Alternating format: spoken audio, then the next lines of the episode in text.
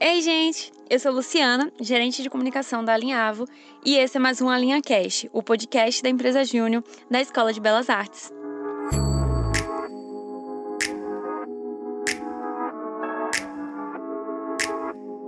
Nesse episódio, iremos ter um bate-papo muito legal sobre gestão de marca com Guilherme Sebastiani, especialista em brand e professor da Brandster, e com Mariana Teles, ex-membro alinhavo e fundadora da Jambo Cadernos.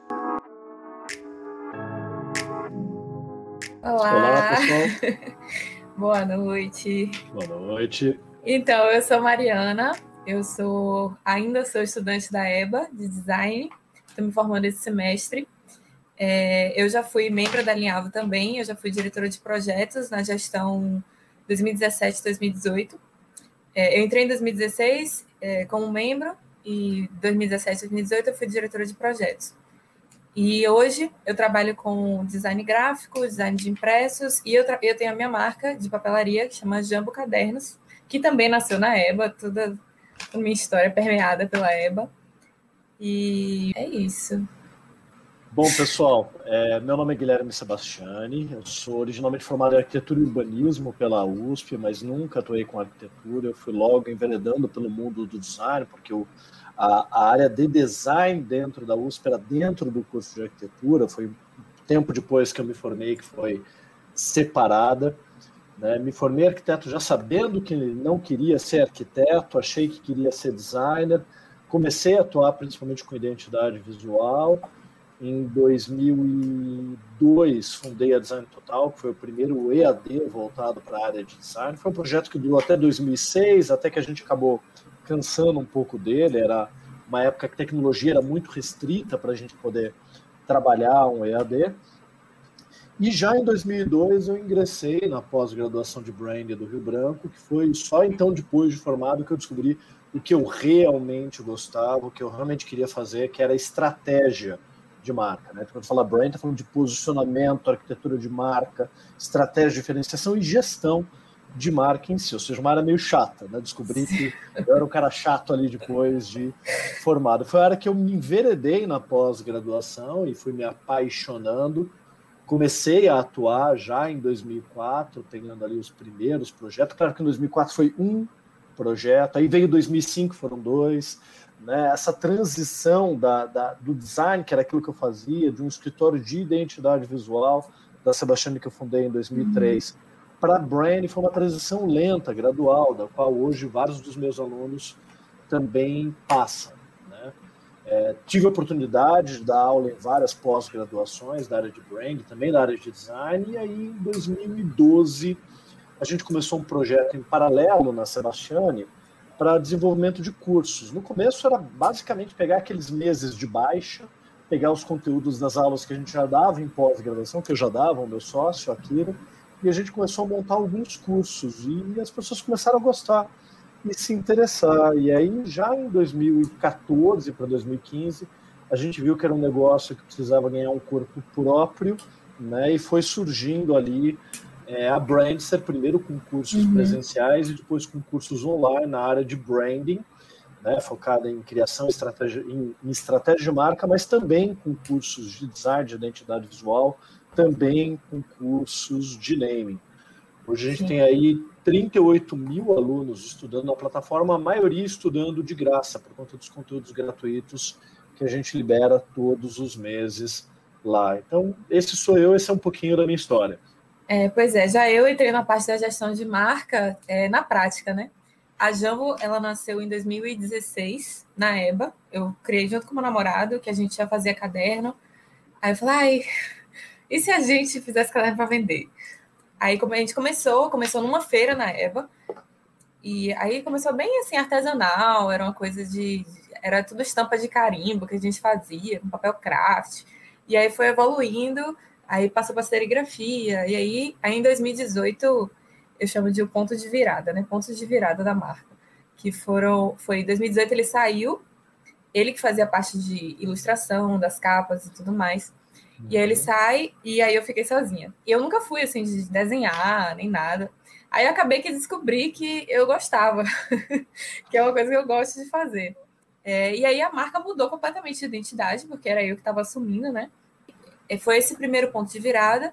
E aí, em 2019, foi o meu projeto de TCC. A Jambo foi o meu projeto de TCC, que foi justamente a reestruturação da Jambo, envolvendo design de serviços, branding, nova identidade visual, todo o negócio foi revisto, que esse foi o segundo ponto de virada, que para mim foi quando eu comecei a ver realmente a Jambo como é, o meu foco principal na minha vida. Então foi assim, quando eu comecei a ver a Jambo como realmente é, um negócio sério, uhum. né? Porque eu sempre tive muitas frentes de trabalho. Eu trabalhava, teve uma época que eu trabalhava na na, na Linhavo, faculdade Jamba. E depois eu passei para Moringa Estúdio, trabalhei lá dois anos, foi 2018, 2019, não, sei lá. Acho que foi 2018, 2019, um pouquinho de 2020.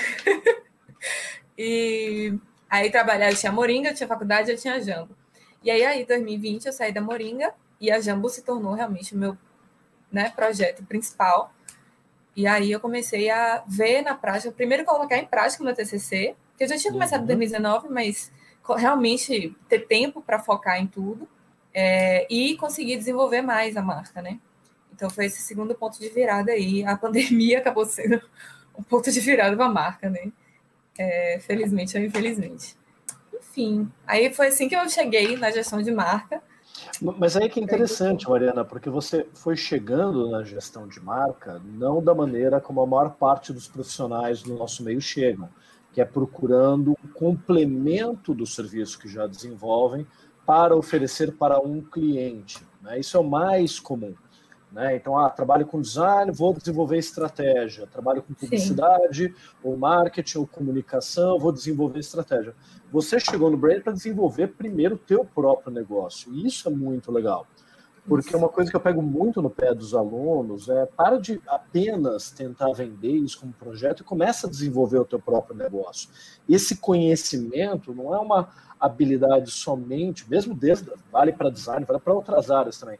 Não é um conhecimento para simplesmente prestar um serviço. Poucos Sim. estudantes pensam em se formar em empreender e quando penso em empreender, é, vou montar meu estúdio, vou montar minha agência, e não necessariamente levar aquele conhecimento para montar um negócio próprio, que é uhum. o que a gente percebe que é uma grande falha. Né? É uma Sim. grande falha porque as pessoas que de repente mais dominam o, assunto não estão mostrando realmente como se faz na prática. Apenas Sim. no discurso do projeto ou na prática com o cliente, mas não o na cliente própria, é, é o, na é própria é, empresa. No meu TCC, inclusive, eu, eu tentei abordar isso. É, muito recentemente, na EBA, a gente começou a ter uma matéria que é Projeto 2, que é a professora Érica, que foi, inclusive, a minha, a minha orientadora da vida, assim, do TCC e da vida. é, que ela começou a implementar isso. Então, a atividade do projeto do de projeto 2 é você criar um produto ou um evento ou um negócio e desenvolver isso do início ao fim. E aí você tem que, né, tem os MVPs que você vai lançar o produto ou fazer o evento. Então, foi muito recente, foi, assim, foi a primeira turma que ela fez isso, em 2018. Porque no meu TCC, eu tento abordar isso é, com o design, com o designer como autor, né? Porque uhum. a gente, exatamente esse pensamento de sempre estar trabalhando para o cliente, para o outro, a gente esquece é, que a gente também pode ser autor, né? Porque eu acho que tem essa, muito essa divisão do que é arte e o que é design, é, como cliente versus faço para mim mesma, sabe? Mas a verdade eu acho que a diferença é justamente é, a diferença na verdade não é você estar fazendo alguma coisa, é o usuário. Então eu posso ser uma designer autora e focando uhum. no usuário, entendeu? Mas eu não preciso estar fazendo para um cliente necessariamente. Eu estou fazendo o que eu, o que eu quero fazer, né? Mas focando no usuário. Eu acho que o design é isso. Então. É, e aí você pega um ponto, né? Você tem, ok, o teu público cliente, quando você está no negócio business to business, como autônomo, como empresa, como agência, como estúdio, mas você tem a possibilidade de desenvolver produtos para esse consumidor final. Você continua tendo um Sim. cliente, mas é um cliente B2C, um cliente tem uma outra é, natureza. Ele te dá algumas restrições a mais e algumas liberdades a mais Isso. nesse processo, né? Porque daí você. Isso não está tendo o anseio de um cliente em particular com uma demanda específica, você tem que tentar Isso. buscar desenvolver produtos que vão chegar um número grande de pessoas. Claro que você pode se arriscar a desenvolver algo né, por, um, por um perfil pessoal daquilo que você acredita, mas você tem que ir testando, identificando isso no mercado. E muitas vezes, quando a gente vai para esse B2C, a gente erra, a gente comete erros. E o que a gente tem que entender é que é natural. Né? Isso é parte do empreender. Você, a gente fala em brand, ah, defina o teu público-alvo. Pô, legal. Aí você vai tentar captar aquele público-alvo e fracassa. Aí você vai ter que analisar. Por que, que fracassou? O que, que deu errado? Ou será que eu atingi outra pessoa? Esse é um ponto bem, bem interessante, porque quando a gente começou, quando a gente montou o primeiro, o primeiro curso, na verdade, nem foi a gente dentro da Sebastiane que montou. Né? A gente tinha lá as aulas da pós e tudo mais. E aí, um pessoal que eu conhecia de Sorocaba, aqui perto de São Paulo, eu tinha dado aula na pós lá da Unis, eu conhecia eles, eles falaram, ah, a gente tem aqui uma empresa agora de cursos, né? Já uhum. veio aqui o Vonner dar um curso de brand. Eu falei, não, eu tive aula com o Vonner. O Vonner dá curso de design, não dá curso de brand. Aquelas confusões daquele começo Sim. do período Sim. entre brand. Ah, e a gente queria que você montasse um curso de branding aqui. Legal, qual que é o foco? Ah, não tem foco, define. Então eu falei, pô, montar um curso de branding. Na época eu atendia muito na Sebastiani, é, muitos clientes de pequeno porte. Falei, cara, né? É, vamos montar um curso de branding para pequenas empresas e vamos captar um monte de clientes de pequeno porte que queiram investir no posicionamento da marca. Adaptamos o conteúdo, montamos todo o curso, chegamos na sala, tinham 30 designers na sala, não tinha nenhum cliente.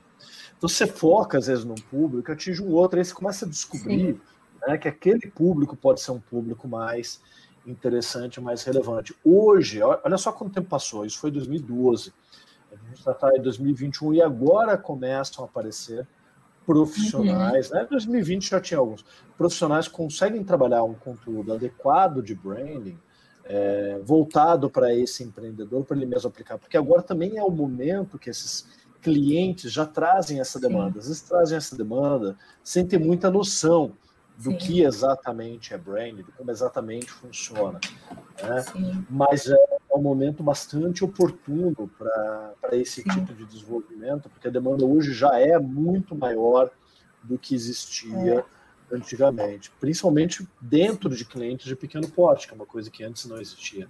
É, você nota, inclusive, uma explosão de pessoas que são gurus do brand, ou gurus, ah, não sei o quê, que, que aí tem esse movimento contrário, que é mais perigoso, é, que, é, que é o que eu vejo também, né? Muita gente dizendo, não, porque aí eu acho que se confunde um pouco branding com criação de conteúdo, por exemplo, ou posicionamento é. digital. Que não então, é só isso. começar né? a falar de treta. Né? Ah, Esse é um dos grandes problemas. O Instagram criou oportunidades e criou monstros. Né? Então vamos analisar isso de Aí, cima até embaixo. Acho, ótimo, ótimo. Então achamos a pauta principal aqui. Né? Aquelas perguntas que mandaram, a gente não vai seguir nenhuma, a gente vai Não, já falar mal do Instagram. Não, não vou falar mal. Assim, o que, que, o que, que as redes sociais trouxeram? Né? Elas trouxeram pela primeira vez uma oportunidade muito mais democrática de você se posicionar, né? de você aparecer, de você, através de um conteúdo relevante, conseguir se posicionar como especialista numa área. E isso é muito bom, porque de alguma forma, é, antes era muito dependente de quem você era, quem você conhecia e qual era a sua rede de contatos. Essa é a uhum. realidade. Quando eu comecei sim, a trabalhar, sim. bem ali, 2004, 2005, 2006, era muito difícil trabalhar com brand. Por quê? Porque a gente via que os projetos que eram significativos caíam numa uma meia dúzia de grandes empresas que tinham um trabalho muito bom, claro. Anaculta, Troiano, Top Brands, né? Daí já a, a, aí a Interbrand veio para o Brasil, a Future Brand também. Então essas empresas, obviamente, com, com bom trabalho e com bom desenvolvimento, com boas metodologias. Por outro lado, tinha uma lacuna, e essa lacuna começou a ser preenchida por algumas empresas menores que foram aparecendo, a Sebastiani, a 11, tinha a Lead Brand do Antônio Roberto, e também por grandes empresas que começaram a migrar, fazer essa migração já mais corporativa para a área do brand. Então, até 2001, 2000, 2001, o GAD, por exemplo, que era um grande escritório de design, não atuava com estratégia de marca. Né? Uhum. Foi através do, da, da, do processo de concorrência da Oi que eles perderam, o projeto, mas ganharam implantação, que eles começaram a tomar um pouco esse conteúdo. A Tátil começou a interiorizar essa questão de estratégia de marca em 2006 para 2007. Né? Uhum. Ali a gente já viu uma oportunidade que foi muito legal de trabalhar a marca da Sebastiane nas redes sociais. Só que as redes sociais, num primeiro momento, era Orkut, Fotolog, é, Começou bem, bem orgânico, né? Uma coisa bem livre, assim. Exato. Então foi uma oportunidade também, naquele momento, para a gente se posicionar. Só que hoje, o que, que a gente percebe? Né? Essa dinâmica do digital, ela mudou consideravelmente. E quem está mais tradicional não soube se adaptar para essa dinâmica. Quem está no meio ali, uma, começando a ficar tiozão, que é a minha faixa etária, de alguns colegas meus de pós-graduação, né?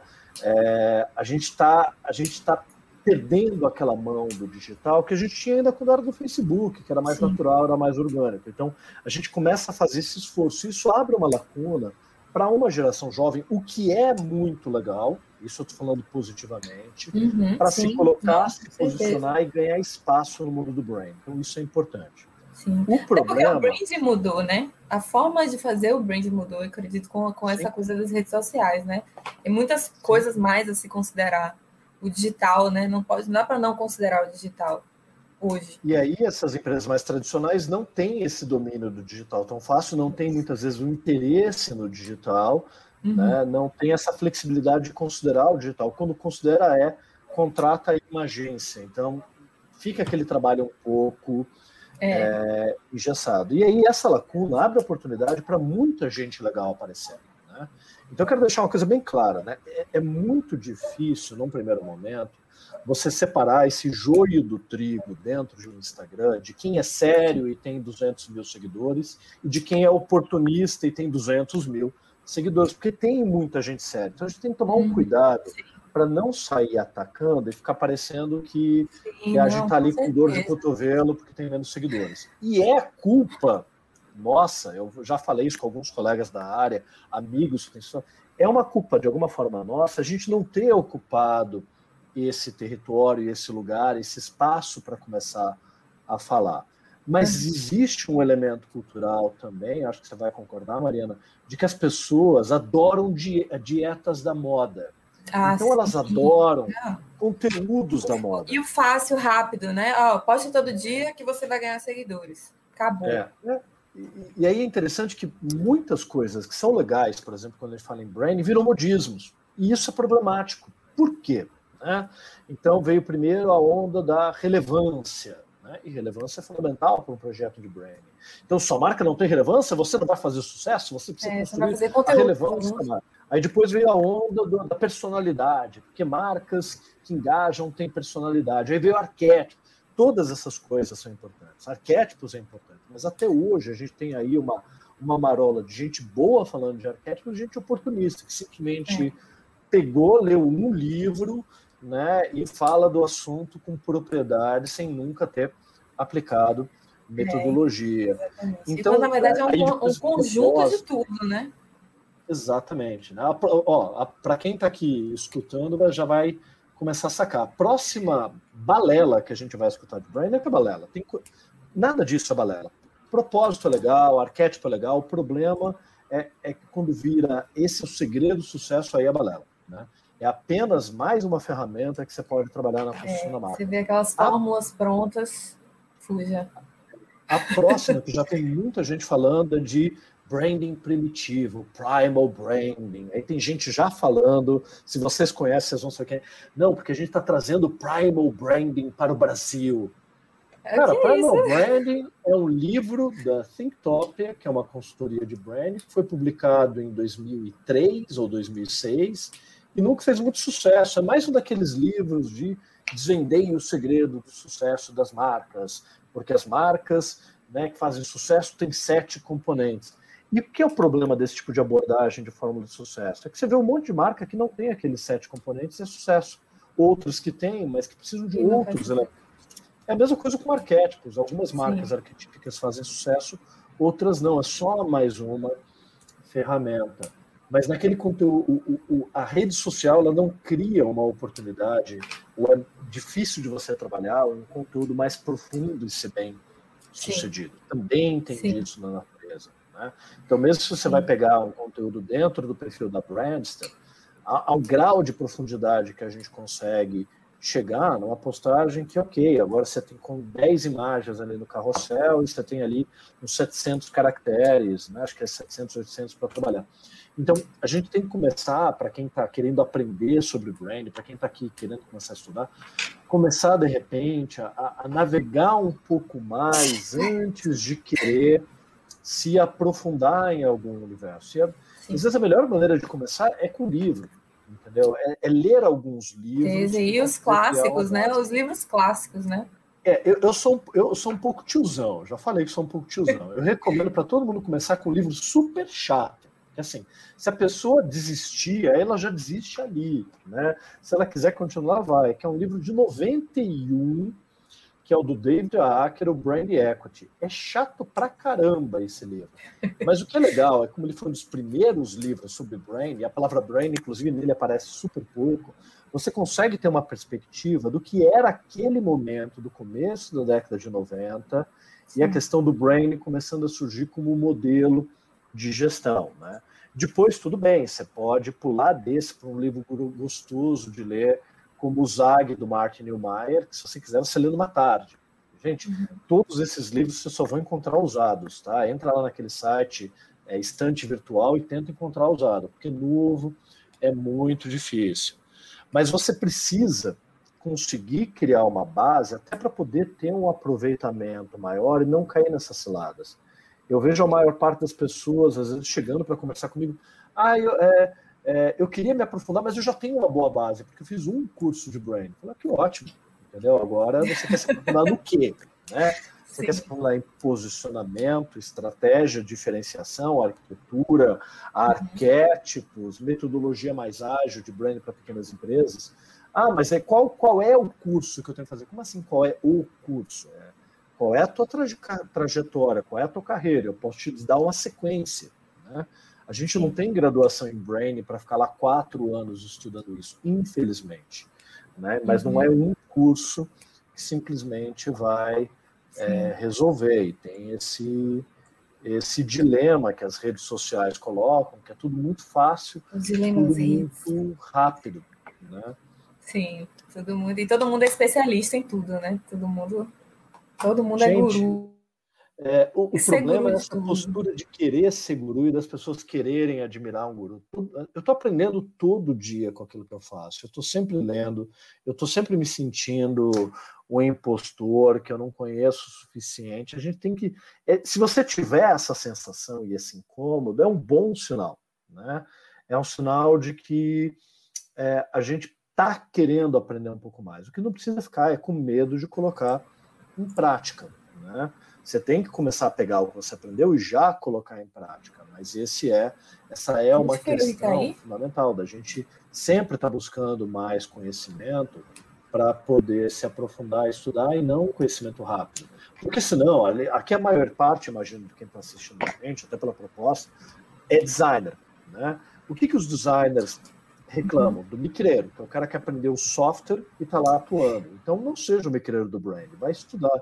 Você não precisa fazer uma pós-graduação. Você não precisa de uma pós para alguém te dar um diploma e te dizer agora você está apto. Não, é a pós-graduação que vai te habilitar, é você mesmo. É você que tem que buscar esse conhecimento, mas não pode ficar numa fórmula, numa fórmula rasa. Uhum. Né? É, para quem quiser, por exemplo, dicas de livro, tem um vídeo meu no YouTube, eu falo assim, ah, é, pergunta que a gente sempre recebia: ah, me indica um livro. Não, não indico um, eu te indico 15 para começar. Então ali tem uma uhum. listagem no YouTube de, de 15 livros para começar, porque, ah, mas eu vou ter que ler tudo isso, então se não está afim de ler, tá no lugar, tá no é. lugar errado, porque é realmente é, uma área que a gente está continuamente, continuamente estudando, se aprofundando. De novo, você não precisa ter uma pós para começar a atuar mas você precisa ir buscando se aprofundar naquilo que faz bastante sentido para você. Sim. Ó, oh, Fernanda está aqui pedindo para a gente explicar, ainda foi da, quando a gente estava falando sobre diferenças de posicionamento digital e branding.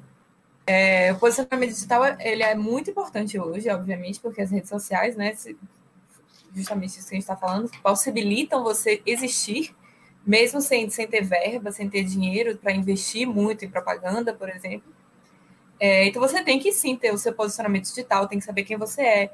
E to, todo o seu, o seu arquétipo, as pessoas que você vai desenvolver no seu, no seu, na sua pesquisa né, de público-alvo, é, tudo isso você vai incluir no seu posicionamento digital e vai fazer a criação uhum. de conteúdo. Então, por exemplo, da Jambo, é, o meu arquétipo é o criador. Então, é sempre assim, estruturar, né, ajudar as pessoas a se sentirem acolhidas. Então, é, tanto que o, o, o, meu slogan é para rabiscar até cair a mão. Então, é sempre, eu sempre tento buscar é, fazer as pessoas se sentirem abraçadas e acolhidas. Então, eu tento fazer os, os, cadernos de uma forma que as pessoas não se sintam pressionadas, é, uhum. fazer produtos que elas querem, enfim. E aí, é, e aí é tudo isso. Mas, mas também perpassa por coisas do tipo qual feira eu vou participar? A, a Jambo, eu nunca quis participar, por exemplo, de feiras porque tem muita gente de artesanato. Porque eu uhum. sempre achei que a Jambo, é, não, eu não queria me aproximar de coisas de artesanato, eu queria me aproximar de coisas gráficas. Então, sempre fui para feiras de, de, de, de, que tinham artistas gráficos. Então, por exemplo, a PPT Feira, é, participei do Pixel Show, porque é, eu via, né? O meu brand não era a coisa do manual, do artesanal, já foi um dia, mas não é mais. Uhum. Então, né, as lojas que vou participar, tudo isso faz parte do meu brand e não tem nada a ver com digital. Então, então vamos criar camadas para responder essa pergunta, porque eu acho que é uma pergunta muito boa. Né? Vamos colocar um guarda-chuva maior do brand. Dentro desse guarda-chuva uhum. maior do brand, você vai ter várias atividades. Eu vou falar em atividades, porque eu acho que fica fácil de entender o que o profissional de branding pode fazer. Não quer dizer que todo mundo vai fazer tudo, tá? Mas o que o profissional de branding uhum. pode fazer. Uma dessas atividades é posicionamento. Daqui a pouco eu vou detalhá-la. Outra atividade é arquitetura de marca, que é quando você está gerindo o portfólio de uma empresa que tem várias marcas. Como é que a gente organiza? Como é que a gente cria uma estrutura? Regras de quando uma nova marca deve surgir ali dentro? Como é que você gerencia esse portfólio? Você tem a gestão de stakeholders, dos vários públicos da marca, que vão muito além daquele público-alvo, daquele público ideal. Você tem a gestão Sim. dos pontos de contato, que é isso, né? Em que canal tem que estar, até mesmo em qual rede uhum. social tem que estar, de que forma, né? com qual Sim. conteúdo. Né? Você tem toda a definição de padrões de linguagem, de como a marca vai se expressar. Então, de, e fora a parte de avaliação é, de métricas, valuation, que é a parte financeira, você tem várias atividades. É, né, o processo de produção, né? Exatamente. Isso, distribuição. Como, como modelo de gestão. Aí quando a gente fala de posicionamento, posicionamento é, de modo geral, a porta de entrada da maior parte dos profissionais do mundo do brand. É o, geralmente é o primeiro serviço que você vai vender para um cliente, ajudar um cliente a se posicionar. Só que daí a gente tem que pegar a primeira a, a primeira definição do que é posicionamento. Primeira definição do que é posicionamento. Posicionamento, da maneira como ele surge, tá? É, ele surge antes do branding, esse termo. Surge do Auriz, do Jack Trout, com o conceito de que qual é a posição que a sua marca ocupa na mente das pessoas. Os primeiros artigos deles tá, são de 76, o livro é da década de 80, foi reeditado em 2000. É um livro ruim, né, posicionamento, batalha pela mente, tem que ler, todo mundo tem que ler, mas é ruim, é ruim, porque é uma visão de posicionamento de marketing dos anos 80, mas tem que ler para entender isso, né, entender essa origem. E tem algumas sacadas boas que você usa para a vida. Você tem que ler o livro inteiro para tirar alguns bons parágrafos que mudam a tua perspectiva. Mas naquele primeiro momento, o termo posicionamento estava definido como como a sua marca é percebida hoje. Então, toda marca que existe, tem um posicionamento, ela gera uma percepção. Sim. Alinhada ou desalinhada, positiva ou, negativa, é a é, outra questão. Percebendo né? ou não. Aí no branding, muitas vezes, a gente vai falar do projeto de posicionamento, que é maior do que o posicionamento digital, que é definir como eu quero ser percebido, então. Né? Então você vai definir, eu quero ter uma percepção de ser uma marca tradicional ou, ou atual, né? ousada ou uhum. conservadora, inovador ou incremental, né? descolada ou careta, técnica ou humana. Você vai definindo as características dessa percepção. Eu quero ser percebido como um generalista, como um autor, uhum. como um design natural, como um especialista, como eu quero ser percebido. E aí, quando a gente fala da construção do posicionamento digital, é essa construção no digital, essa construção da percepção que na verdade tem muito mais a ver com a gestão dos pontos de contato digital, traduzindo o posicionamento que você definiu. E a gente sabe Exatamente. que diferentes redes sociais vão pedir diferentes linguagens, né? mas você não pode ser diferente em cada uma das redes. Você pode adaptar o seu tom, Sim. assim como você é uma pessoa e você vai para uma festa na casa de um amigo de um jeito e vai para uma reunião de trabalho de outro, mas você é o mesmo, não é que você, você tem duas personalidades completamente uhum. distintas. Então, de repente, a gente vai para o LinkedIn, a gente está indo para a reunião de negócios, que não precisa estar de terno e gravata necessariamente, se esse não é o teu estilo. Né? Você vai para o Instagram, TikTok. você vai de uma outra maneira diferente. Para o TikTok é outra. Eu não consigo ir para o TikTok. Ah, eu, eu adoro TikTok, mas eu não consigo, entendeu? Eu, eu também eu tenho uma dificuldade de criar. Eu adoraria, TikTok, mas... né? Assim, é. é fazer aquelas coisinhas assim, vai aparecendo. É, eu acho muito legal, mas eu, eu não consigo. Eu me sinto o tio da Suquita no comercial. se ninguém sabe do que eu estou falando, vai ter que procurar no Google tio da Suquita, elevador comercial, década de 80, para entender. É completamente desconfortável. Tipo, eu tô fora de lugar, querendo ser moleque, não, não sou. Até, até né? eu, até eu me sinto velha no TikTok. Eu fico assim, gente, essas crianças de 16 anos e eu aqui, como é que eu vou fazer conteúdo? Mas eu, eu, acho que se eu tivesse, eu, eu, tenho alunos meus de 50 anos mandando ver super bem no TikTok, né? Mas Sim, é que eu acho que eu já nasci com os 80 anos de idade, já quando eu tinha 18, né? Eu lembro uma vez foi atender um cliente, um cliente em Cuiabá, né, que pagou passagem de avião para ir para lá, a gente só conversando por telefone, naquela época, Skype, nem nada, não sei o quê. Cheguei lá, eu, moleque de, de 26 anos, ele falou, pô, falando com você no telefone, eu achei que você tinha 50, eu, moleque lá de 27. Acho, então, acho que eu já nasci meio, meio velho para para essas coisas, mas adoraria saber é. fazer, fazer bem. Né? Então, é, é, eu tô me encontrando é, aí no TikTok. Pra... Mas, Porque é uma, é uma rede complexa, isso, né? né? Se mas, você enfim. sabe quem você é, você pode definir se Sim. você deve ir para o TikTok ou não, ou como ir. Né? Eu já vi algumas formas que dá, por exemplo, para a gente ir para o TikTok, da Brandster, de uma maneira bacana. Né? É, mas aí precisa de um pouquinho mais de produção, e hoje com a pandemia fica um pouco mais Sim. complicado e tem outras prioridades. Né? Essa também é uma Sim. questão de gestão da marca, né? O que, que é prioritário em cada momento na tua que é que dá para mas... fazer, né? Porque é, é importante, assim, é uma coisa também que eu fico é, medindo, assim, porque eu, no meu caso, eu sou só eu. Então, aquela coisa de, ah, não aposte só em uma rede social. Mas eu não consigo apostar em muitas redes sociais, eu não consigo gerir quatro redes sociais, eu não consigo, porque eu sou só eu. É. Então, assim, eu também é. tenho, você também tem que ir, né? É, avaliando o que é que é possível e o que é que não é possível. É, a partir né, dessas coisas mas sim, é, mas eu tô é, tentando. É, até o que, é o que a Fernanda comentou ali, né? Pô, é assim, meu Deus, ele, eu não sei nem legendar vídeo. Tamo juntos, Fernando. Eu também não sei. Eu sei que se eu parar aqui duas horas, talvez em meia hora eu descubra como legendar o vídeo no TikTok. Mas o que acaba acontecendo é que quando é que você tem aquela meia hora para aprender a legendar o vídeo no TikTok, para depois, na é. sequência, começar a produzir os vídeos, sendo que no teu dia a dia envolvem outras prioridades. Né? Essa é uma coisa Sim. que eu percebo que é, é, é, muito necessário a gente compreender de construção da marca, seja de construção da marca pessoal, corporativa, pequena, grande empresa. Nenhuma empresa tem tempo ilimitado, verba ilimitada e equipe ilimitada. Né? Pode ser a Coca-Cola, ah, tem só 2 bilhões de dólares por ano, ah, coitados, né? Mas não tem três, você tem que usar aquela verba de dois. Sim. A gente muitas vezes não tem essa verba e não tem o tempo necessário. Então você tem que focar naquele momento com aqueles recursos que você tem, aonde eu vou alocar, né? aonde eu vou trabalhar. Né?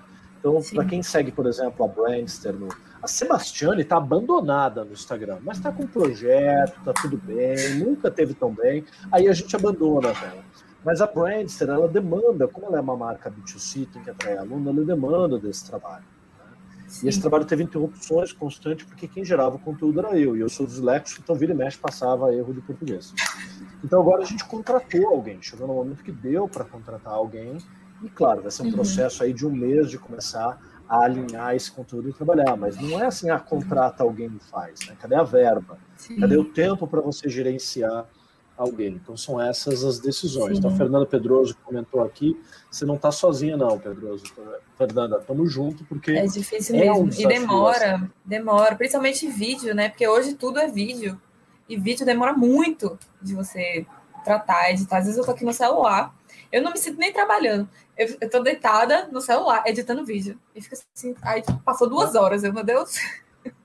Mas sabe o que assim? vai acontecer? Eu que é um pouco que me tranquiliza, Mariana, vai acontecer com todo mundo que hoje domina bem as redes sociais. Eu, assim, é uma aposta, tá? É uma aposta de que, sei lá, daqui a 20 anos vão ter outras redes sociais e que essa geração, que, que nasceu já digital, né, vai estar tá lá com 40 sem saber lidar muito bem também, tendo as mesmas dificuldades.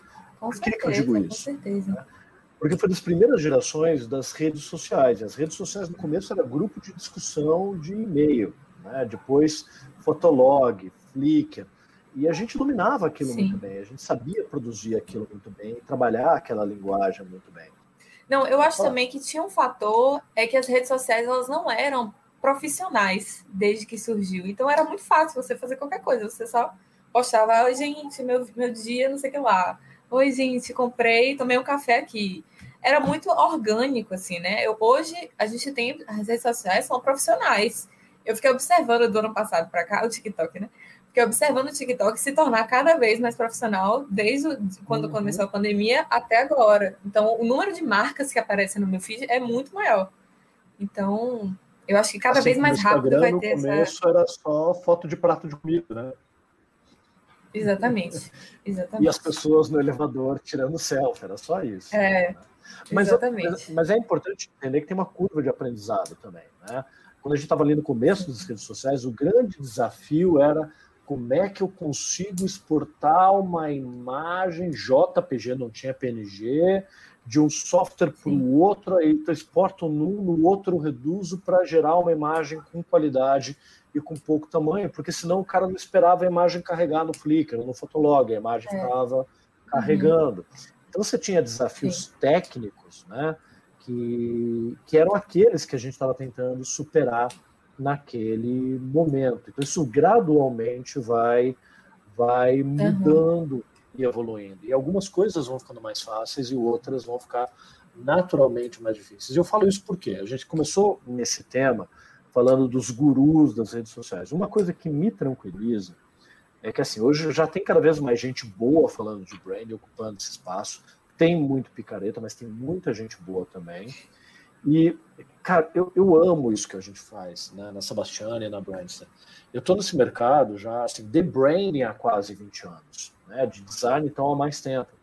E eu vi muita gente tentar se posicionar e desistir, se posicionar e desistir. Muita gente lançando curso e parando. E eu já percebo que é uma coisa natural né, de muitos dos influenciadores que não são realmente de branding, eles começam a perceber que, bom, agora para continuar ganhando dinheiro, eu preciso partir para outra. E esse partir para outra é, hum. deixa eu ensinar Instagram, deixa eu ensinar redes sociais, deixa eu levar isso para como você criar o seu infoproduto. E eu não acho errado, porque algumas dessas pessoas entendem de brand, estão levando esse conteúdo de brand também para a criação de infoprodutos, o que é bom. Mas uhum. outros estão largando mão né, o que eu acho ótimo, né, e realmente entendendo que o seu foco é criar. Eu não vou falar nomes de quem é sério e de quem não é, porque seria uma tremenda sacanagem e geraria discussão. Mas é, mas é interessante começar a perceber que algumas pessoas, vou falar bem então de uma, tá? Eu vou falar bem, eu vou falar bem. Não, é, fala bem, de duas. Falar bem de duas, tá? É, por exemplo, a Ellen do Brand Lab, ela conseguiu levar isso para infoproduto, né? ela conseguiu Sim. gerar um conteúdo de brand que é adequado para quem quer ter uma noção para desenvolver o seu próprio pequeno negócio digital. Isso é positivo, porque isso vai democratizando esse conteúdo de brand para esse empreendedor.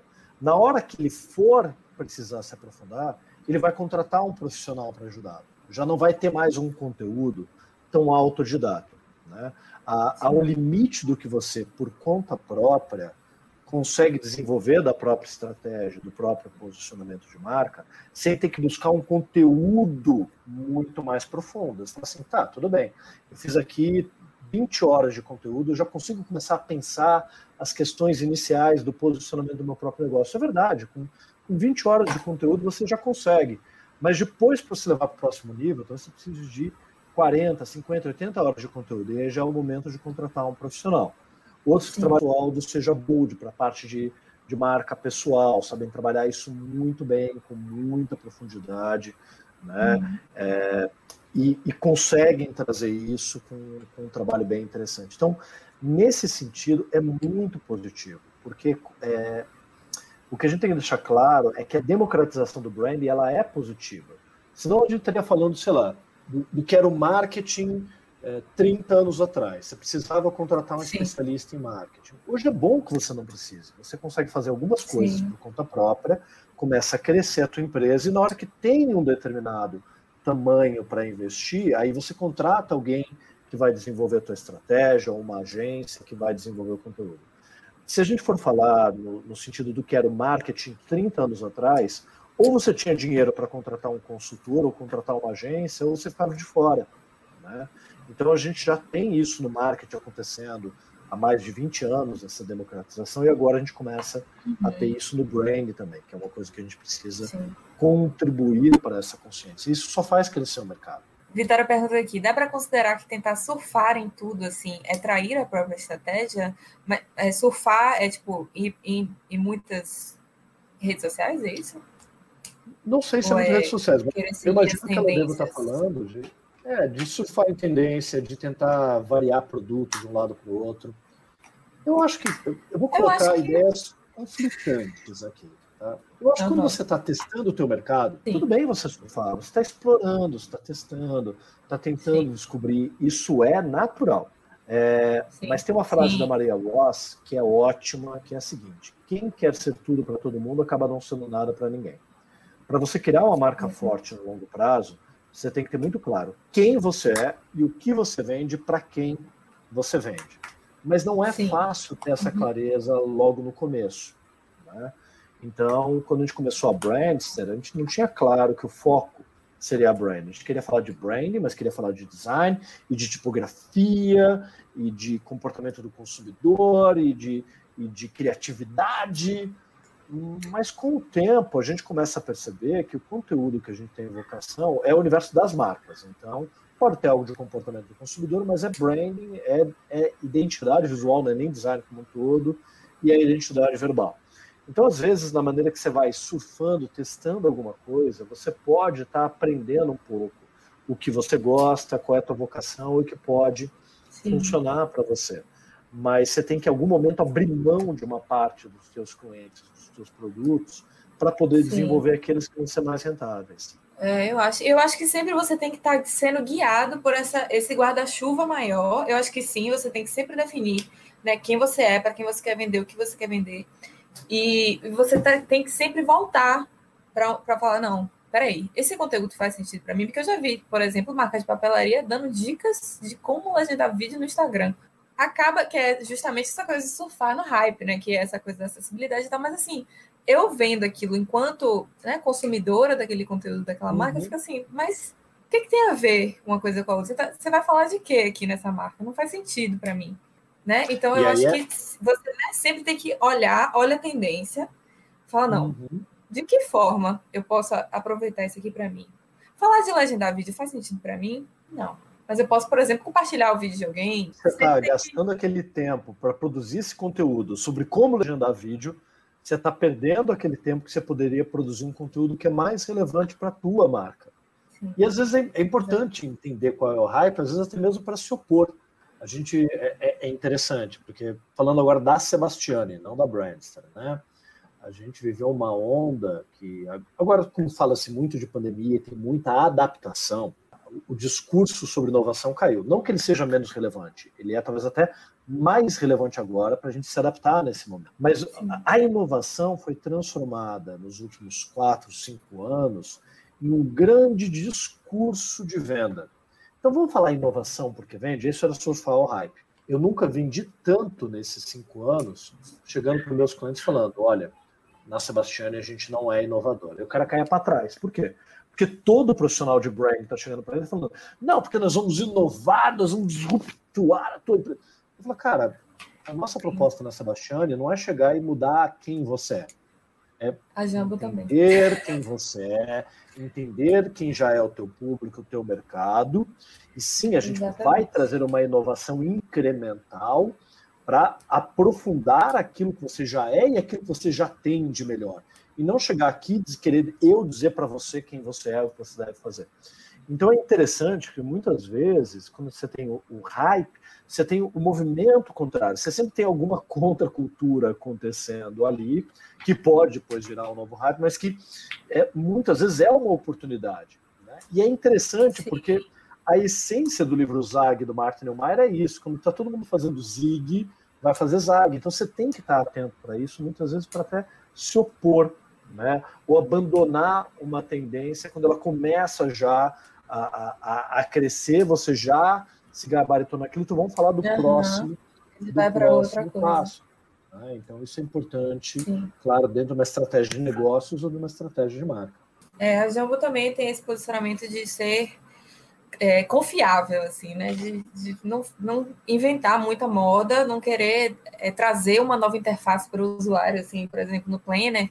Eu não, eu não quis inventar muita coisa, como tem aí Planner de mandar alunar, assim, não falando mal desses uhum. planners, né? Obviamente tem gente que, que gosta, mas assim, eu acho que o, a minha essência não é isso, entendeu? Planner com uhum. signos, com milhares de, de, de, de campos para você preencher. A Jambo não é isso. A Jambo está aqui para facilitar a sua vida. Então, né, uhum. o, o, o, suporte, porque o mais importante é você rabiscar até cair sua mão. O mais importante é você se expressar, não eu.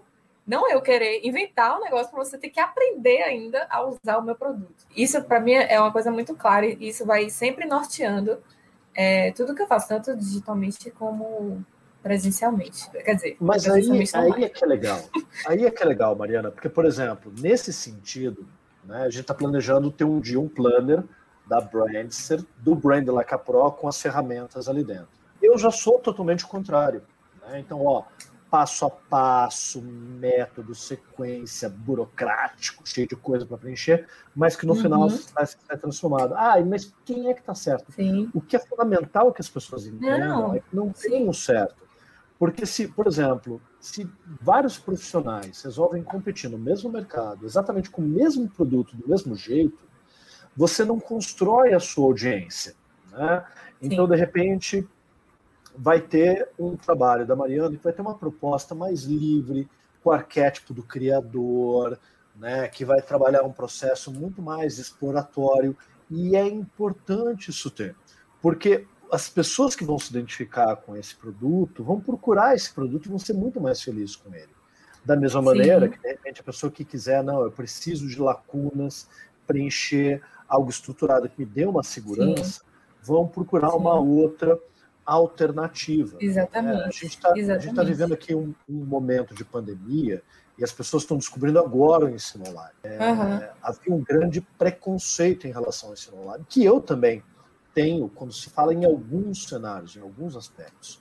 Mas o que a gente tem que compreender é assim, todo mundo que falava mal de ensino online hoje está lançando o curso EAD. Né? É, é, que você tem que ter Sim. hoje, cada vez mais, essa diversidade de abordagens, para que as pessoas possam se identificar. Então, tem pessoas uhum. que vão se dar muito melhor num curso presencial, outra num curso online gravado, outra num curso online ao vivo. A gente nem queria, e a gente aprende, a gente nem queria ter na Brand ser curso online ao vivo. A gente lançou porque cancelou uhum. o presencial e tinha que ter algo para substituir. É, tem, e hoje é interessante, é, hoje é interessante porque ficou uma opção intermediária. Mas olha que interessante, eu tive uma aluna que me procurou essa semana, ela está fazendo o, o online ao vivo e ela falou: eu não estou suportando as pessoas fazendo pergunta e, e, e, compartilhando a sua história pessoal. E eu falei: para você o online gravado é o ideal, que você vai fazer no teu ritmo, no teu tempo. Para aquelas pessoas ter aquele momento de compartilhar é importante, para as outras que estão em volta. 1.5 de velocidade. É, exato, né? Para outras, vai ter que ter aquele contato presencial, o trabalho em grupo presencialmente. Para outras, não vai ser curso, vai ser livro. Né? É, vai, pode ser um e-book, pode ser um livro físico, pode ser um estudo por conta própria.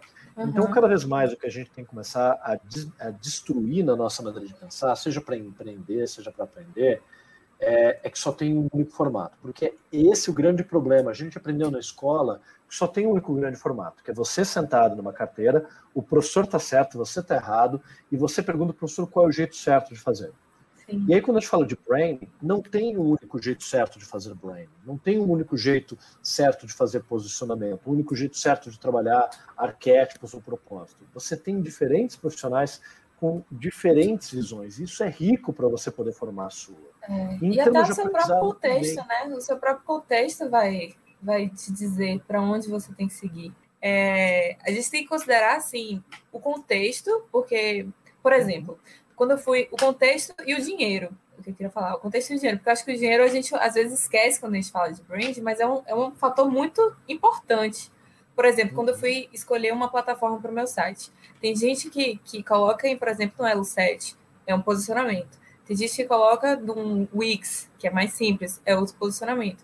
Tem gente que coloca num Shopify, que é outro posicionamento, que é uma coisa mais é, elaborada, passa uma coisa mais profissional, porque você pode né, customizar tudo, enquanto, por exemplo, o Elo 7 é uma coisa mais artesanal, é um, é um marketplace. E só que assim, se eu pudesse, eu escolheria o Shopify. Mas eu não tenho dinheiro para pagar um Shopify, que é 30 dólares por mês, e que convertendo isso em, em, real dá acho que milhares de reais, eu nem sei mais.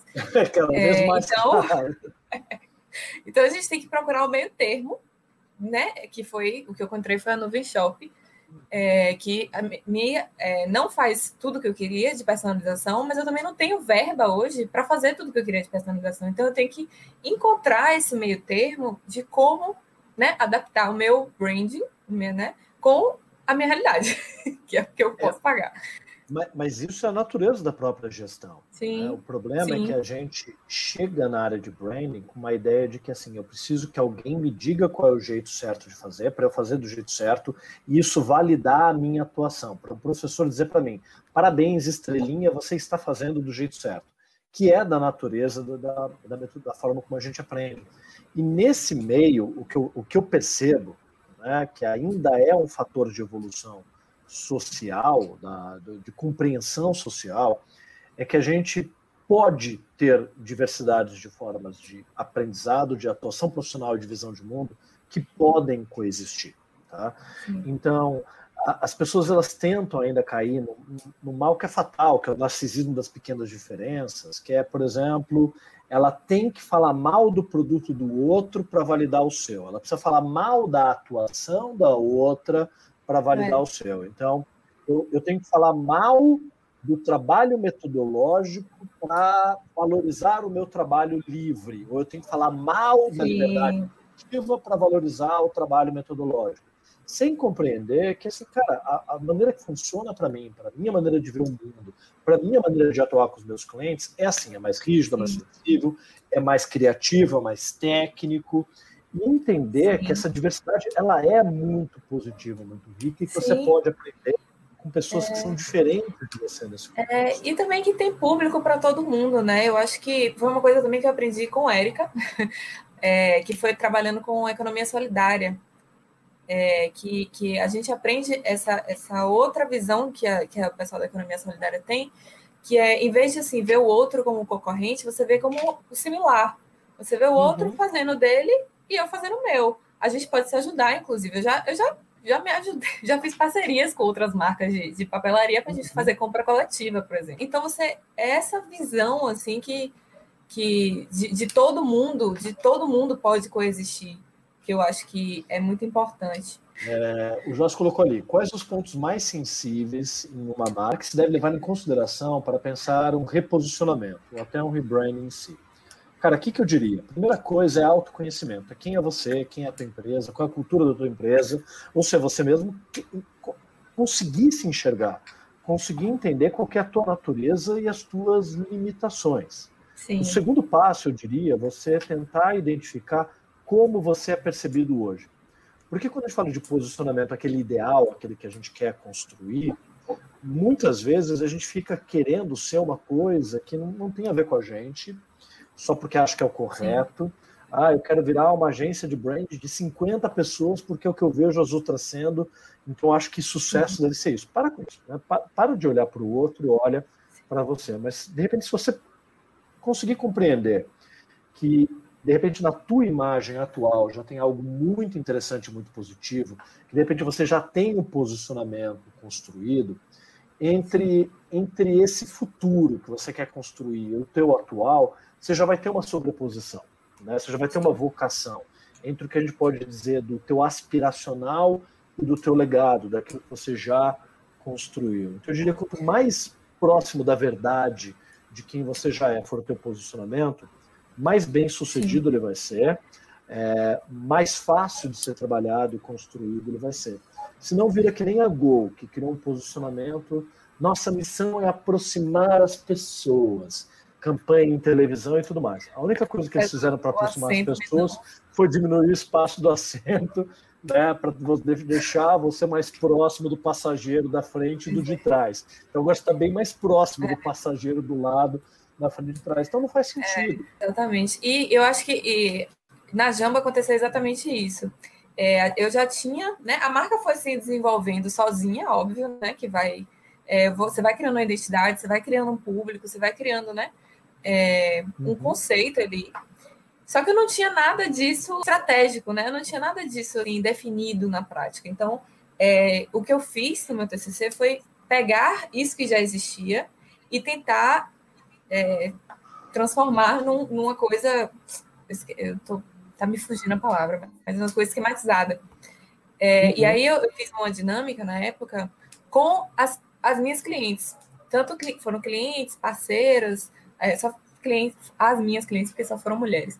Mas, e aí eu fiz um, um, painel assim, o que a Jambo é, o que a Jambo não é, o que a Jambo poderia ser. Uhum. E aí elas foram preenchendo isso, porque aí eu também, você também alinha, né? Porque às vezes a gente fica numa, numa visão de, de, do ideal e do que eu acho que é a Jambo, que o seu cliente, na verdade, está vendo de uma outra forma. Ou de uma outra forma, ou pode te complementar muito mais é, do que, que você acha. Então, também, né, escutar o que o cliente está achando é, é muito importante.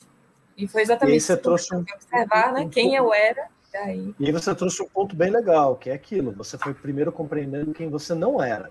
A gente fica Sim. tão ávido por tentar entender quem a gente é, ou quem a gente quer ser, ou quem a gente deve ser, que a gente não percebe que talvez o primeiro passo é, é eliminar caminhos, né? Quem, quem você não é, quem você não quer ser. De alguma forma, isso pode tirar aspas sua liberdade, mas você vai, na verdade, definindo caminhos que não são os seus. E é Sim. muito fácil a gente comprar a ideia de querer ser que nem o outro. E aí é um dos grandes problemas, de novo, dos gurus de rede social. Você quer ser que nem aquela pessoa. Fala, cara, primeiro você não vai conseguir, porque não é você. Segundo, se for você, é, a outra pessoa largou na frente. Você nunca vai ocupar aquele Sim. lugar. Terceiro. É, o esforço vai ser muito grande. E depois está perdendo a oportunidade de entender quem é você. Então, primeiro conseguir definir quem você não é. Chegou um momento, por exemplo, que eu percebi que, puxa, é, virar uma grande empresa não era a minha praia, porque eu tenho um grande defeito como empreendedor. Eu não gosto muito de delegar, eu gosto de pôr a mão na massa. Então, na Sebastiana, até hoje, eu ponho a mão na massa, o que significa que a gente só pode fechar um projeto novo por mês. Né? Se fecha um projeto grande, você tem que ficar dois meses sem fechar projeto, mas é o que também permite a gente escolher quais são Sim. esses projetos todos os anos. Mas eu estava numa vibe em 2012 de falar: meu Deus, já estamos com 18 pessoas, a gente tem que mudar para um espaço para poder crescer para 32, para conseguir começar a captar mais cliente e aquela coisa. Mais cliente, aí você precisa de mais equipe, mais cliente, mais equipe, mais. E de repente eu vi que eu estava profundamente feliz, porque o meu dia a dia é, era só gerir aquilo não era inovar dentro da empresa, não era fazer, não era desenvolver metodologias, que era uma coisa que me dava muito prazer, e, e não estava satisfeito. Né? Na medida que fui entendendo, não, eu quero poucos clientes por vez, clientes, quero buscar clientes maiores, que foi a escolha que eu fiz naquele momento, para poder pegar poucos projetos, projetos mais longos né, e mais profundos. Aquilo, aquilo foi dando uma grande satisfação uhum. no realizar aqueles projetos, e fui, fui muito mais feliz. Obviamente, daí você falou um outro ponto importante, Mariana, tem que dar dinheiro. Então a gente foi verticalizando o preço e entendendo que tinham que ser clientes maiores para isso. Né? E foi acontecendo. Né? Ano retrasado, logo antes da pandemia, por exemplo, a gente refez aí de Salvador todo o reposicionamento da UNFTC. Né? É, pô, a gente foi, aí falando de coleta, a gente foi falar com aluno, funcionário, professor, aluno de ensino médio em Salvador, em Feira de Santana, em Vitória da Conquista, em Jequié, em Itabuna, em todas as praças onde a faculdade tinha, porque esse entender a vocação, entender qual é a cultura que está ali estabelecida era algo importante. E foi um prazer para poder visitar e conhecer essa cidade, estar nas entrevistas, falar uhum. com os alunos. Aquilo pesa, porque eu tive que ficar uma semana fora de casa, família, minha esposa, filhos, sobrecarrego, claro, aqui em casa muito mais por conta disso, mas é uma jornada de, de aprendizado e descoberta que se eu tivesse com uma empresa de 32 pessoas, ia ter que mandar o Zezinho, o Guinho, o Luizinho fazer. Né? Não fui sozinho, tenho ajuda, né? mas eu ia ter que mandar a equipe tá dos estagiários fazer, e simplesmente estar uhum. ali gerenciando as tarefas. Né? É. Eu admiro muito quem consegue fazer isso, tem prazer fazendo isso, mas é uma falha minha como empreendedor. Não fez mais sentido para mim e por um caminho diferente. É, eu também, é, uma coisa que eu tenho percebido, assim, porque meu, todo o meu brand é a coisa dos processos manuais. Todo não, né? Mas uma parte envolve essa coisa do, dos processos manuais, que é uma coisa que uma marca é, é forte na Jambo, que eu estou tendo que rever. Porque é, a, os meus cadernos, eles são todos impressos em serigrafia manual. Legal. Então, o processo de um caderno, ele é bem longo, assim, ele tem muitas etapas, é, né, de vai, compra papel de tal tamanho, não sei o que, leva para o serigrafista, imprime o fotolito, leva para o serigrafista, pega a capa, pega o miolo, separa o miolo, porque eu separo sozinha na mão, é, uhum. eu tenho até um aqui, né, com essa encadernação, aí leva para encadernação, não sei o que. Então, são muitas etapas. E aí, a marca foi crescendo ao longo de eu, vou, eu, eu, costumo contar a partir de 2019, 2020, que foi quando teve essa, uhum. esse giro. É, e aí eu percebi que é uma coisa que eu não gosto de fazer, que é essa parte da, da produção. É, eu, tem gente que me coloca até no meio dos encadernadores, mas eu não me considero encadernadora, porque eu não gosto dessa parte de encadernar. E aí eu comecei a perceber que começaram, aí começou a ter uma demanda mais rápida, mais maior, né, de uhum. produtos, então eu tinha que fazer mais produtos é, e aí começou a ter erro. Aí começou, né? Porque muitas etapas você tem muito mais chance de ter erro. Então eu estou tendo que rever como é que vai ser a produção. Então eu estou pensando em mudar para impressão digital, porque, né? Aí a gráfica faz tudo. E como adaptar essa produção ao meu branding. Como eu posso justificar essa mudança, sendo que eu sempre fui devota das artes manuais, né? É. Mas enfim, aí é também que envolve, né, que é essa coisa da gestão do branding. Branding, crescimento. Muta, exatamente. E perceber justamente o que você falou, o que eu gosto de fazer o que eu não gosto de fazer. Eu gosto muito de fazer estampa, eu gosto muito de criar o produto, pensar o produto, mas a produção é uma coisa que me deixa, que me desestabiliza mesmo, assim, é uma coisa que é muito complexa para mim. Mas aí mas... que legal, nessa trajetória que você trilhou, Mariana, você foi podendo construir, descobrindo isso e vai continuar sempre construindo e aprofundando, né? E com um caminho, com uma Sim. atuação que é completamente diferente daquilo que a gente aprende, que é eu tenho que me formar em designer para trabalhar no escritório ou montar meu próprio escritório. Né? E hoje, cada vez mais, são essas oportunidades mais livres que a gente precisa levar para dentro das faculdades trazer essas experiências para os alunos, mostrar possibilidades diversas de atuação que não sejam apenas, e não tem nada de errado com elas, ser funcionário, ser dono de escritório ou seguir carreira acadêmica. Porque são essas frila, né? colocadas. É, né? é, exatamente, ou ser frila, boa, tem total razão. Né? É, e outra, né? a gente poderia inclusive separar ser frila de ser autônomo porque o autônomo atende direto cliente. Originalmente, o termo freelancer é aquele que presta serviço terceirizado pontualmente para as ah, agências. Né? Hoje o termo se misturaram, mas inicialmente é isso. E há muito hum. mais possibilidades de forma de atuação, e inclusive de não ficar limitada em uma só. Né? Da gente migrar de área, cada vez mais a gente tem que falar dessa questão da, da migração diária. Né? Quando, quando hoje você tem, mesmo dentro do design, não só a web, que estava surgindo ali no final da década de 90, mas toda a parte de UI, UX, é, toda a parte editorial digital que mudou completamente nos últimos anos. Né? O, o, gráfico mesmo teve uma diminuição, a embalagem ainda continua existindo forte. De alguma forma, hoje a gente pode falar, até para quem aqui gosta de identidade visual, não dá mais para falar que identidade visual é um braço do design gráfico. Isso é uma bobagem. Identidade visual é um braço completamente independente que premia gráfico, digital, produto, premia, premia várias outras áreas. Então, a gente Sim. tem uma diversidade de atuação que vai continuar ampliando e, existir, e, e, crescendo do ponto de vista de atuação profissional e cada vez mais da nossa necessidade autodidata de estar tá estudando, estar tá buscando, estar tá explorando e criando isso. Né? Ninguém vai chegar e falar para você na faculdade, ah, você pode empreender e criar uma indústria gráfica de cadernos, de planners e criar sua própria. Ninguém vai, você tem que descobrir isso com uma alternativa, um caminho. Muita gente cria um desgosto pela área e sai porque só enxerga esses caminhos, ou porque é. acha que tem que ser criativo, ou porque acha que tem que, tem que sempre ser um bom desenhista, ou porque tem que dominar software. E isso são caixinhas que colocaram na tua cabeça e que não necessariamente deveriam estar lá. Né? Há muito mais possibilidades de empreendedorismo, de criatividade ou de busca Sim. de emprego, mesmo hoje nas grandes empresas. 20 anos atrás não tinha departamento de design na maior parte das empresas. Hoje já tem o áreas de design dentro do departamento de marketing. Então, Sim, há mais e essa parte também de gestão, design de serviço, né, de design de estratégia, essa parte mais de experiência, a coisa mais é, do, do, backstage, né? Que não necessariamente você precisa estar fazendo uma peça gráfica, você vai estar ali uhum. criando sistemas.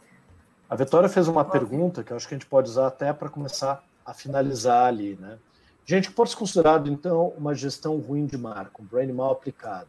Né? E como isso pode impactar a marca? Puxa, tem vários pontos que dá para dizer uma gestão de marca ruim. A primeira é criar um posicionamento que não é verdadeiro. Você ostenta uma mentira que vende e depois cai. Né? Dileto, a loja, casa, é, loja 3 lá no Rio de Janeiro, a mesma história. Mentira cada vez mais tem perna curta. É muito melhor Sim. você criar um posicionamento verdadeiro e sem graça do que genial que não vai ter sustentação. Segundo, né, fazer um trabalho de brain pro forma, que é muito comum. A pessoa desenvolve o posicionamento, uau, que legal, né? Aí ele coloca na gaveta e não implanta. Porque implantar é chato pra caramba. Né? Branding de verdade, que é a gestão, é chato pra caramba. Tem que fazer gestão de stakeholder, de ponto de contato, né? métricas, um monte de coisa chata, mas que é importante para você avaliar se você está conseguindo construir de verdade aquela imagem, aquela reputação. Então, se a gente fosse reduzir em dois itens, é a não implantação ou um brand mentiroso são os principais problemas. Porque a não implantação significa que o teu posicionamento não vai nunca ser criado. E o brand mentiroso é pior, porque você cria uma mentira que depois vai destruir ali a sua marca e as possibilidades dela de é. crescimento. Né? Vale para marca pessoal, para marca corporativa. Essas seriam as duas questões. Por isso que é tão importante você entender e descobrir primeiro qual é, quem é você, qual é a sua verdade, ou pelo menos quem você não é, para começar a trabalhar essa construção e esse processo. Agora, perceba, você tem que levar para os pontos de contato da sua marca, que vai desde as redes sociais, site, comunicação, identidade, tom de voz, precisa. Você não vai dar conta de tudo, então você vai ter que priorizar e ir trabalhando aos poucos. Você precisa entender que não é só com o teu público ideal, teu público-alvo. Você tem que criar uma boa imagem, uma reputação com vários grupos de públicos, os chamados stakeholders da sua marca. Você uhum. tem que uhum. padronizar a tua gestão, criar manuais dessa gestão. Mais chato ainda de fazer, pode ser, pode ser uma lista de tópicos no Word, não importa, mas o que, que a nossa marca significa, o que, que ela representa e como é que a gente vai dar vida à nossa marca. Sim. E tem que ter compromisso com aquilo que você promete. Né? Uhum. Coisa que para alguns é muito fácil, quando você está sendo verdadeiro, quando é uma mentira é muito difícil. Então, acho que eu poderia resumir de uma maneira simples Vitória, nesses tópicos. E para você, Mariana? Não, eu concordei com tudo. eu acho que, falando enquanto uma pessoa é, individual, né, um MEI, falando um MEI, é, eu acho que também, na, na hora de você desenvolver esse brand, você tem que pensar assim, qual é o tamanho da minha equipe? minha equipe sou só eu, uhum. eu tenho tempo na minha vida para fazer tudo isso. Eu gosto de fazer isso porque, por exemplo, voltando para as redes sociais, eu não gosto de aparecer muito. Eu não gosto de ficar todo dia gravando stories, não sei o que, não sei o que lá. Eu, então, assim, eu adotar a coisa da humanização, do, do, do, do backstage, de não sei o que, esse tipo de posicionamento faz sentido para mim? Acho que não, porque eu não gosto de aparecer, eu não gosto de ficar conversando com as pessoas. É, assim, todo dia, né? Ficar nesse, nessa, nessa ligação mais próxima. Então, por que, que eu vou colocar isso como meu posicionamento? O que, uhum. que eu gosto de fazer? Então, você tem que, né, tem que é, ver também você, porque você não é a sua marca, mas a sua marca precisa de você. então, se você não consegue fazer, não escolha isso para sua marca. Uhum. Não escolha isso para sua marca. E lembrar também e que no... você não é sua marca, é importante. Exatamente. Você tem uma marca. Né? Você tem uma marca porque você tem uma reputação. Então, você tem uma reputação, você tem uma marca, mas você não é uma marca. Né? E aí a Sofia comentou ali essa parte do documentário é importantíssimo, porque é isso mesmo, você tem que colocar no papel, de alguma forma. É, qual é a promessa da minha marca? O que eu quero prometer para os meus públicos? Qual que é a personalidade da minha marca? Para daí você poder começar a refletir Sim. como é que a personalidade da marca se desdobra, como é que ela é traduzida, que, que a gente tem que fazer para manter a nossa é, promessa ali ativa, verdadeira. Então, pequeno, e aí as pessoas falam, nossa, mas Guilherme, como é que é um como é que é um posicionamento de marca? Cara, na pior das hipóteses é um documento do Word, entendeu? Que daí você pode até é. transformar num brand book bonitinho, mas é, é uma decisão. É, mas por que Sim. colocar no papel, mesmo que o papel seja o digital? Para você o tempo todo ler, para você rever, para você manter o foco, pode colocar na parede, pode colocar no teu fundo de tela, não importa. Precisa estar tá lá para te manter na linha. Até que chega um momento de falar, ah, mas se eu quiser mudar o posicionamento, tudo bem, você tem essa possibilidade, não é uma decisão para o resto da vida. Mas para você mudar um plano, você tem que ter um plano. Para você mudar um posicionamento, você tem que ter um posicionamento. Tem muita gente fala assim: ah, mas eu não quero me prender, eu quero ser livre. Tudo bem, isso é um posicionamento, mas coloque isso então no papel. O problema é que se você Sim. não definir, você fica dando voltas. Né? É, é, muito comum no dia a dia da empresa a gente perder empresa ou eu presa, não importa. A gente perde muito tempo com dúvidas. Devo fazer isso ou não devo fazer?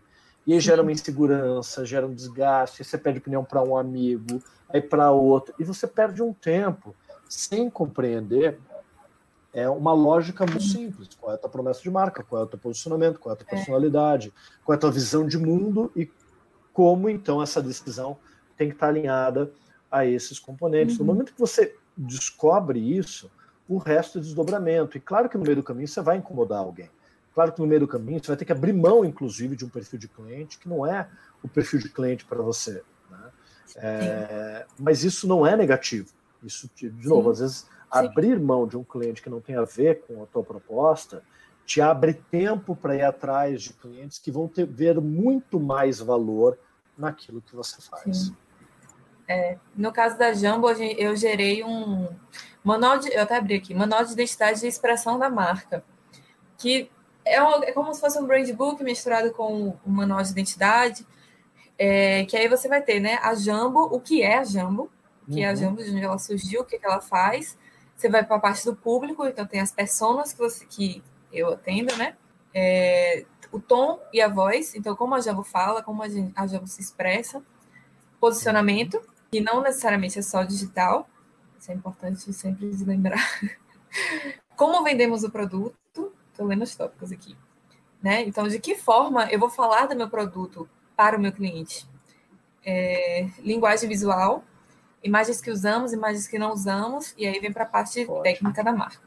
E é, essa parte de novo, e dos sims e dos nãos ajuda a delimitar muito bem o projeto. Sim. Né?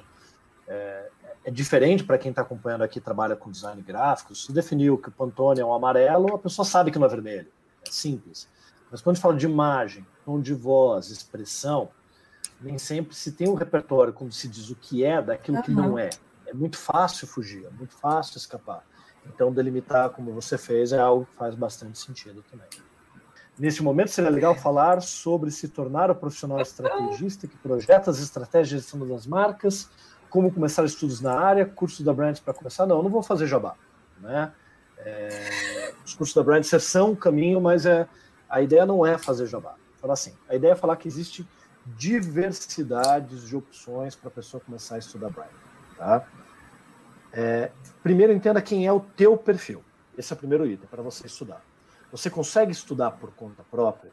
Porque todo mundo consegue ler um livro, mas ler um livro e estudar um livro é uma outra coisa. Eu gosto muito de estudar livros. O que para mim é estudar livros? Eu pego um livro, eu vou fazendo anotação, eu vou fazendo resumo, eu leio devagar, eu não tenho o objetivo de preciso finalizar o livro, e yes, uma meta. Tem livro, inclusive, que eu não finalizo. Quando eu percebo que não tem mais nada ali para dar, parte para outro. Essa coisa do eu tenho que terminar o livro antes de começar outro é uma bobagem entendeu? É como assim, se começou uma série, sei lá, uma série mais antiga no Netflix, tem 10 temporadas. Na segunda ficou ruim, não, agora eu preciso assistir até a oitava. Para com isso, né? abandona e vai para a próxima. Não é um problema. Né? Uhum. É, Pós-graduações já foram um caminho. Tá? Pós-graduação, hoje, eu só indicaria em uma situação. Tá? Você está procurando uma vaga de emprego. Aí uma pós-graduação será positivo. E aí eu vou dizer, faça uma, pós uma boa pós-graduação em marketing, porque infelizmente já não tem mais nenhuma pós-graduação boa em brain. A que tinha boa, que era do Rio Branco, mandaram embora o coordenador, que era o Antônio Roberto, o Paulo Lima saiu do IED, então assim, aquelas que eram positivas, sabe? Então, se você procura emprego, uma pós-graduação é legal para o teu currículo, para conseguir uma vaga, para subir na carreira. Mas é melhor fazer uma boa pós em marketing do que uma pós ruim em branding. Então, até surgir alguma outra pós boa em branding, no momento não dá para recomendar nenhuma, porque a maior parte das faculdades, a gente sabe do sucateamento da educação. E ele fala assim: essa hora de branding está dando dinheiro, ó, junta aquele professor de marketing, aquele design, aquele de PDV, aquele de comportamento do consumidor, temos uma pós em branding. E é engraçado, porque a maior parte das pós em branding são assim: pós em marketing, varejo e branding, pós em marketing, grow e branding. Nossa, que bom, você faz uma pós e você é, aprende sabe, três, sabe quatro tudo, coisas né? de uma vez. É. Né? Não é um problema essas não, pós existirem. Né? Do ponto de vista de atualização profissional, para quem está no mercado de trabalho, você vai ver um pouco de várias áreas e pode contribuir sim com a tua carreira, mas você não vai sair dali um especialista em brain. Isso é um problema. Porque a maior parte das pós-graduações não tem disciplinas de gestão de marca, de stakeholders, de posicionamento, de arquitetura, que são aquelas que, para quem quer atuar no mercado, vai ter que aprender. E dá para aprender por conta própria. Né? Depois aí você tem a opção dos cursos livres. Ah, tem a Brand, tem, mas tem os, os do Paulo Lima, do Praticando Branding, tem algumas universidades que têm alguns bons cursos livres, tem o Daniel Padilha, que tem um monte de conteúdo legal também. Então você tem diversidade de opções de cursos. E aí você, se você for para o caminho de cursos, você tem que pensar no formato. Ai, não, para mim só funciona o presencial. Você já fez um online? Né? Não, nunca fiz. É, eu, eu tinha a mesma coisa. Né? Ah, eu não gosto de curso é, online. Isso em 2002. Eu tinha uma escola de design online. Eu falava, eu nunca faria o curso online. E, só que era uma outra época, era um outro, não tinha recurso de vídeo, não tinha não, não, você tinha um tempo para fazer os exercícios, era complicado. Né? Hoje você já tem muito mais diversidade de abordagem de tecnologia. Então, o que eu recomendo assim, gente, tem muito conteúdo gratuito online para você estudar. Tem na Brandster, tem na Coursera, é, tem um monte de lugares que você pode encontrar conteúdos gratuitos. Pega algum conteúdo qualquer que você queira estudar e faça um curso, de repente, de duas, três horas online gravado e veja se funciona para você e testa o formato antes de comprar um curso e descobrir que não funciona. Porque daí é gastar dinheiro. Né? Aí você poderia ter gastado dinheiro em outra coisa. Então você pode, de repente, falar, pô, para mim funciona bem, vendo à noite no celular, na hora que minha esposa está ali dormindo, eu estou assistindo uma aula. Para mim funciona bem, colocar e transmitir na TV da sala, pego ali minha, minha Coca-Cola, minha cerveja, meu vinho, assisto no final do dia para mim é no horário de almoço, enquanto eu estou comendo. Né? Para cada aluno que eu já conversei, funciona de uma maneira diferente para ele. Né? Então, eu vou assistir quando eu estou desenhando. Teste. Uhum. Né? É, teste algum modelo de curso ao vivo. Estude conteúdos do YouTube. Então, antes de definir qual é a maneira ideal para você estudar, eu acho que é importante você testar esses mecanismos. Tem curso gratuito na Brand? Você tem? Vai lá e faz. Mas é, a gente fez justamente para não acontecer o que a gente queria do aluno vai lá na empolgação, é, compra um curso e não faz. Isso para a gente não é relevante. Para a gente é importante eu, que o aluno conclua. Não, mas, mas é isso, você tem que concluir o conteúdo. Desculpa, você não precisa concluir o conteúdo. Você tem que ter um conteúdo útil. Também essa ideia de preciso terminar um curso para fazer outro é bobagem. É que nem o livro. O problema é se você compra três, quatro cursos e nem começou nenhum. Aí, opa, aí é um problema. Se você tem curso que você comprou e você não começou, não compre um outro curso. Não é um outro curso que Sim. vai te resolver. Mas você também não tem que fazer é. a obrigação de terminar o curso. Se você já viu as aulas que te interessavam, de repente aquele conteúdo adicional não é o conteúdo relevante para você. Pula, tá? Então a gente precisa aprender a estudar por conta própria. Quando eu falo, você não precisa terminar um curso para comprar outro, eu não estou falando para vender curso meu, estou falando o contrário. Né? É qualquer curso, é qualquer conteúdo. Mas você não deve comprar nenhum outro curso sem começar aquele que você já comprou e não começou. Então, estou é. fazendo uma antivenda. Existe Pode ser até um sinal, né? Inclusive, se você, por que você não começou aquele curso? Talvez esse formato não seja para você. Né? Exato. Talvez você precise Testa. de outro formato de curso. Exatamente. Ó, teve uma então... última pergunta aqui, ó. Opa, vamos lá. É, Vitória Fernandes. Pensando que alinhava uma empresa de júnior de alta rotatividade, o que vocês acham que pode ajudar a manter um posicionamento? Então, é, quando eu estava na Alinhavo, a gente estava bem no comecinho e a gente estava desenvolvendo rotinas, né? Que foi até o TCC de um outro menino, é, que ele fez vídeos para as rotinas da Alinhavo. Então, é o que eu sugeriria continuar. Eu imagino que elas continuem rotinas assim, dizendo assim, ó, como é que a gente recebe um projeto? A gente recebe um projeto, faz isso, passa para tal pessoa, passa para tal pessoa, fala com não sei quem, é, manda e-mail para o cliente, volta para a gente, segunda etapa, não sei o quê. Então, tudo isso era esquematizado de como era recebido esse projeto, porque aí, né, para as próximas gerações, é, continuava uniforme. Não sei se vocês estão fazendo isso ainda, é, mas eu acho que seria isso, né? Que ele criou, documentar, documentar, documentar, documentar. Criar documentos que é, deem as, as diretrizes para vocês seguirem. Eu imagino que. E, e uma dica que eu daria, porque qualquer organização que tem uma troca frequente de gestão, pode ser uma marca corporativa, uma fundação, uma empresa júnior, nessa documentação desse posicionamento, você tem que colocar também assim, por que, que aquele posicionamento foi definido? O que, que levou àquela decisão? Porque quem Sim. chega, chega com energia, chega com ânimo, chega querendo transformar. E nesse transformar, fica se reinventando a roda muitas vezes. Não há um progresso, Sim. não há um desenvolvimento. Então, por que que chegou naquela conclusão? Uhum. Quais eram os objetivos? Quais são os objetivos daquele posicionamento? E aí, o ideal também é estabelecer quais são os critérios que podem levar este documento de posicionamento a ficarem obsoletos. E aí você tem que criar esses critérios, porque daí quem recebe vai estar amarrado. Por que, que aquele posicionamento foi criado? Como chegou naquele resultado? Quais são os objetivos? Qual é o posicionamento? E quais Sim. podem ser, se surgirem, os motivos de mudar aquele posicionamento. Então, o que não é um motivo? Ah, eu quero dar uma cara nova. Não. O que pode ser um motivo? A marca está completamente queimada. Bem, uhum. é um motivo ah, o perfil do nosso público mudou completamente. Pode ser outro motivo. Porque, entenda, evoluir o posicionamento é uma coisa, faz parte. Né? Pequenas evoluções e ajustes.